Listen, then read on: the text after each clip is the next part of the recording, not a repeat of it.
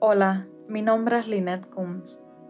Este episodio forma parte del último techo, vivienda y pandemia en América Latina, el segundo especial transnacional del Laboratorio de Periodismo Situado. En esta edición, periodistas de diferentes países de América Latina dan cuenta de cómo se agravaron las condiciones en las que viven millones de personas en la región.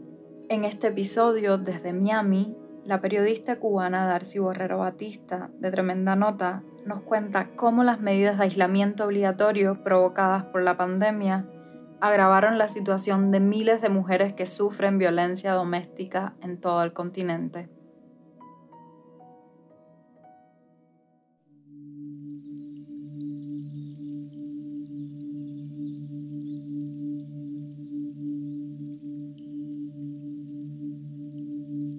Lugar más peligroso para las latinoamericanas es su propia casa. La madrugada del 20 de febrero, Kimberly Ugalde, de 19 años, la pandemia por la COVID-19 obligó a Roxana a convivir durante Desde la llegada del coronavirus a Cuba en marzo de ese año, el aislamiento obligatorio para contener la pandemia propició un incremento de la violencia machista dentro de algunos hogares cubanos, como el de Brasil, 48 años. La cubano-americana Juliette Carey Herrera, 39 años.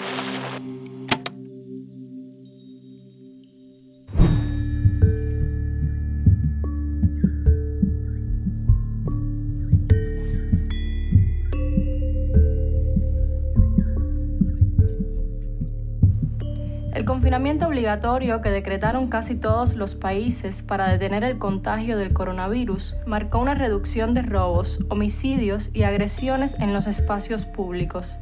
Sin embargo, en muchos países las cifras de feminicidios y violencia machista aumentaron, o cuanto menos, se mantuvieron estables. Carla Puxi tenía 48 años y vivía en Paranoá, Distrito Federal de Brasil.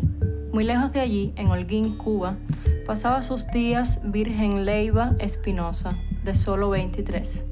En esa isla del Caribe también había nacido Yunieski Carey, 39 años, aunque hacía varios que era una diva en Miami. Victoria Salazar tenía 36, era de Sonsonate, República del Salvador, pero migró a México buscando lo que buscamos todas, una vida mejor. Todas ellas vivieron en países distantes y jamás se conocieron, pero las iguala una fatalidad común. Fueron asesinadas por hombres en los meses que lleva este año. Esa seguidilla de muertes da sentido a los lemas Ni una menos, vivas nos queremos en América Latina.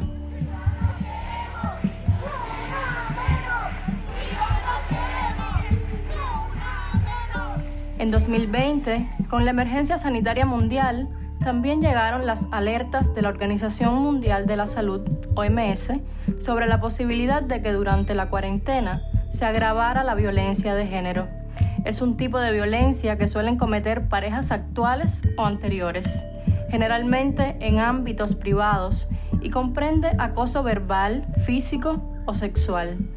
Muchas de las mujeres que ya convivían con sus agresores quedaron encerradas en sus casas junto a ellos. Desde el paraje más austral en Chile hasta la ciudad de Miami, destino final de tantos latinos y latinas, las mujeres siguen siendo violentadas, víctimas de otra pandemia.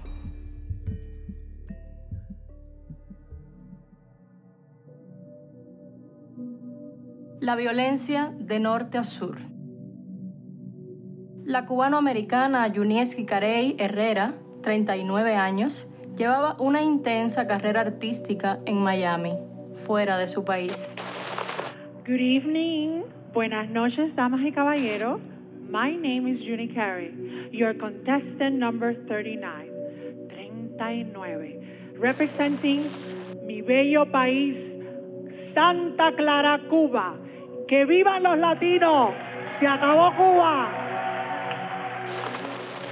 El último noviembre, Juni Carey fue asesinada en su apartamento de la Ciudad del Sol por su pareja Igor Arruda Souza, un hombre brasileño que tenía un historial de violencia y había sido acusado por tres cargos de agresión. El de Juni fue el transfeminicidio número 37 reportado en el año 2020 en Estados Unidos.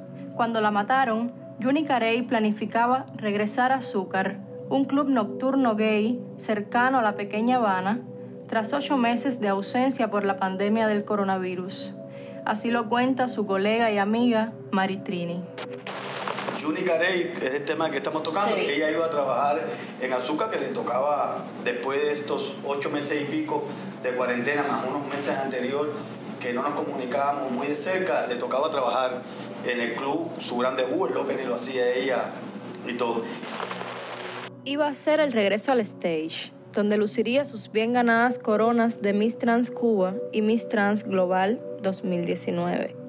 Ese año, representando a su isla, dijo estas palabras. Pero desde el 2009 estoy viajando a Cuba tratando de, ayudar a todas esas chicas que viven ahí, que sufren discriminación, que no tienen, ah, no, tienen no, no tienen libertad, no tienen derecho a nada. Y siento que poquito a poquito si lucho por ellas, yo estando aquí representando a Cuba y dándole ver a Cuba que ellas se merecen un mejor lugar, que ellas se merecen tener una vida porque todos somos iguales. Al final todos somos humanos, todos queremos vivir, es lo más importante, queremos vivir. En su primera comparecencia ante la corte, Igor confesó que estaba bajo la influencia de metanfetaminas cuando mató a Carey y fue trasladado a una cárcel de Miami. En lo que los medios locales calificaron como una emotiva confesión, el asesino en segundo grado dijo que se merecía el castigo que le llega.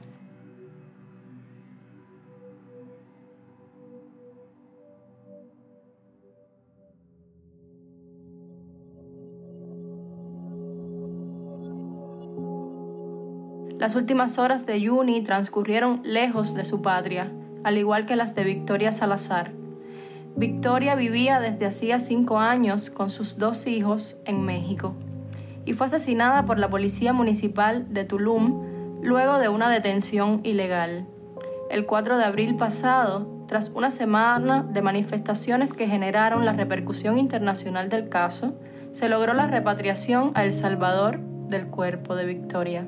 Es mujer, es migrante y no, no es blanca no es una persona de mucho dinero y eso hace que se ejerza una violencia que en otras circunstancias no sucede. La violencia contra las mujeres está impulsando un éxodo de migrantes de Centroamérica. Allí donde se entrecruzan la migración y la violencia de género, se revelan las frágiles costuras de los sistemas legales y la desprotección de quienes viven o esperan vivir en un país en el que no nacieron.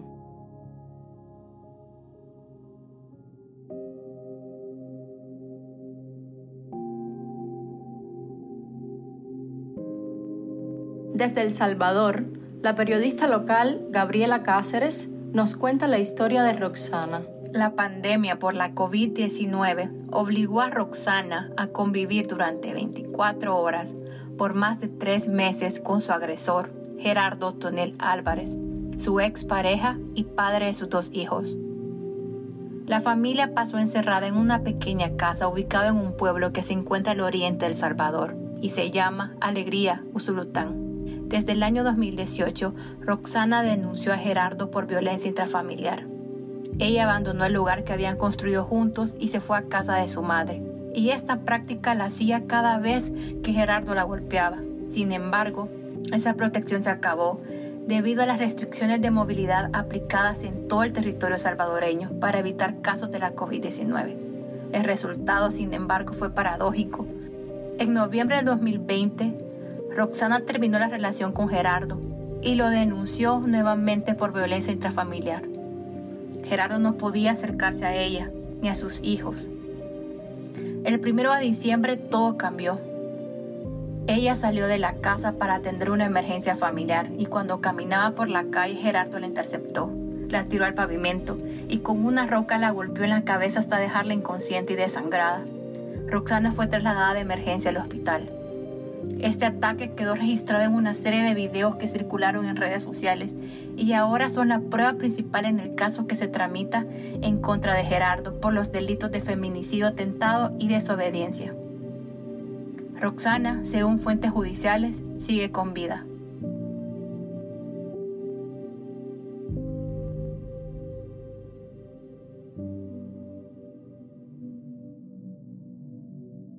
Miles de kilómetros de distancia de Usulután, en una zona del Pacífico colombiano, Vilma padeció el mismo tipo de violencia que Roxana.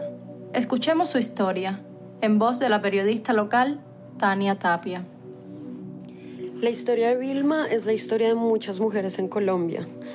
Estaba la cuarentena, Vilma vivía en una zona del Pacífico colombiano y el 2 de agosto de 2020, ella que tenía 37 años y era mamá de dos niños, fue atacada otra vez por quien era su pareja, un funcionario de la gobernación del Chocó que tiene una orden de alejamiento desde 2019. Tuvo fracturas y perdió movilidad en su ojo derecho.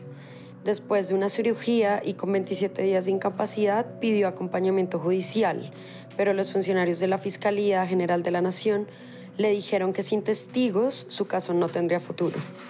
Vilma, la enfermera chocuana, lleva más de un año yendo a la fiscalía, a medicina legal, a la policía, a las comisarías de familia y a varios hospitales buscando justicia y buscando protección ante las amenazas de su expareja. Un desdén similar tuvo que soportar Yanelis Valdés de parte de las autoridades cubanas. Escuchemos su historia en voz de la periodista local Yadiris Luis.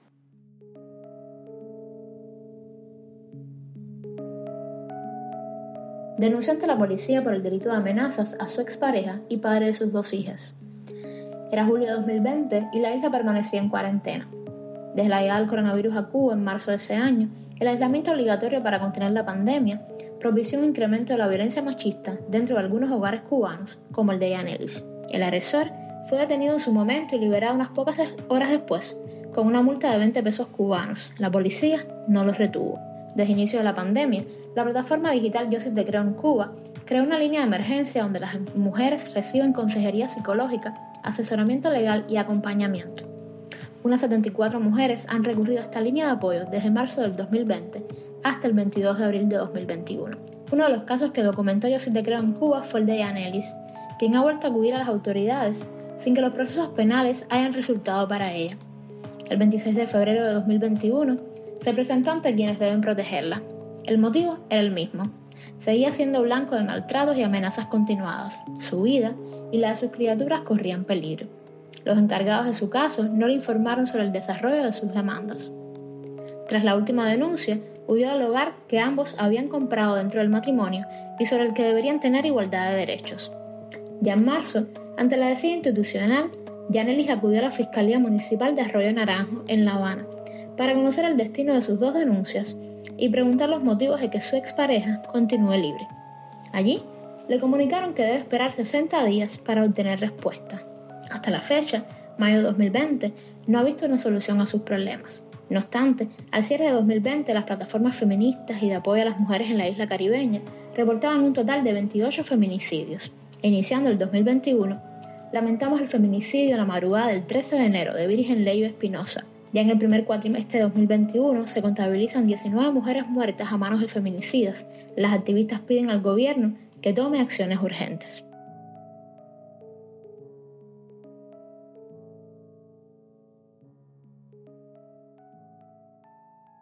En el quinto país con mayor tasa de feminicidios del mundo, la brasileña Carla Puxi, 48 años, puso rostro a la estadística. Esta es su historia, en voz de la periodista local Jessica Tamírez dos Santos. Era un domingo de mayo, cuando el cuerpo de la empresaria Carla Pucci fue encontrado por uno de sus hijos. Según los investigadores, la mujer fue apedreada y el principal sospechoso es su compañero, Valdemar Medeiros, de 46 años. Dos meses antes y mucho más al sur, en una casa de la ciudad costera de Viña del Mar, a 135 kilómetros de Santiago de Chile, fue asesinada Kimberly Ugalde Palma. Lo relata la periodista local Francisca Mayorga. La madrugada del 20 de febrero, Kimberly Ugalde, de 19 años, fue asesinada por su pareja, Alex Brante, de 31 años, al interior de una casa en Viña del Mar. Según información preliminar, el hecho ocurrió durante una discusión, cuando el imputado por femicidio íntimo dijo que tomó un arma de fuego y disparó accidentalmente, impactando el tórax y las extremidades superiores de Kimberly Ugalde. Desde un terreno colateral, un vecino alertó de los gritos y el disparo a la policía. Y ya en la vivienda, el Servicio de Atención Médica de Urgencia encontró el cuerpo de la joven en una de las habitaciones. En la audiencia de control y de formalización, el juzgado de garantía decretó la prisión preventiva de Alex Brante y dispuso un plazo de investigación de 120 días. En la audiencia también se expusieron testimonios de testigos y de vecinos que aseguraron que la mujer vivía hace varios días con el imputado y que no era la primera vez que se evidenciaba una conducta violenta entre ambos. Durante el periodo en que vivieron juntos, ella siempre estuvo expuesta a una serie de hechos que se marcan dentro del contexto de violencia intrafamiliar. Expuso su madre, Carla Palma, en una querella que presentó contra Alex Brante por el delito de femicidio íntimo con el patrocinio del Servicio Nacional de la Mujer y la Equidad de Género. La tipificación de femicidio íntimo comenzó a regir el 4 de marzo del 2020 con la ley 21.212 que modificó el Código Penal y refiere al hombre que matare a una mujer que es o ha sido cónyuge o conviviente. Será sancionado con la pena de presidio mayor en su grado máximo a presidio perpetuo calificado.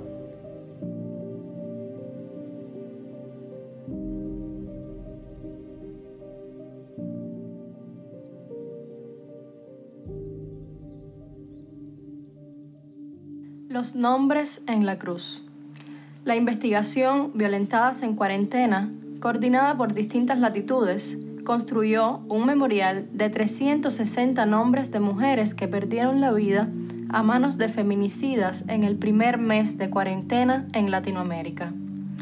Cada víctima tiene un nombre, una historia, y sus muertes se inscriben inevitablemente en la trama social de la desigualdad de género.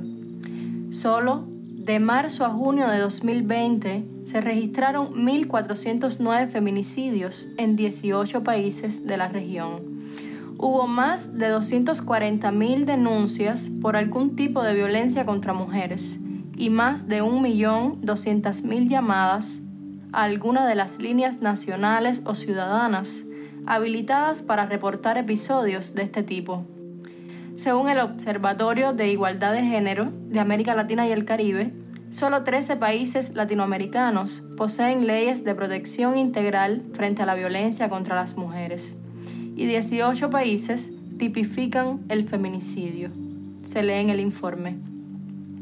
La mayoría de estos crímenes o hechos de violencia ocurren al interior de las casas, a manos de hombres con quienes conviven las agredidas y que actúan con la impunidad que brinda el escenario privado. Esta realidad la recrudeció el encierro obligado por la pandemia.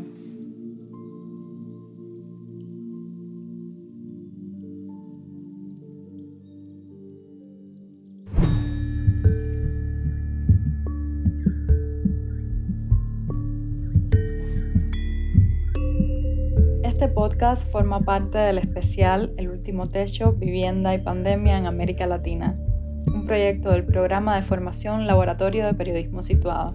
Para más información puede visitar nuestro sitio web www.periodismosituado.com. El guion y la investigación estuvieron a cargo de Hugo Cárdenas López, Darcy Borrero Batista, Andrea Vega, Jessica Tamírez dos Santos, Mariela Castañón y Lynette Combs. Mateo Corrá hizo la edición de sonido. Sebastián Ortega, Laureano Barrera, Tomás Pérez Bizón y Camilo Yenut estuvieron a cargo de la producción general.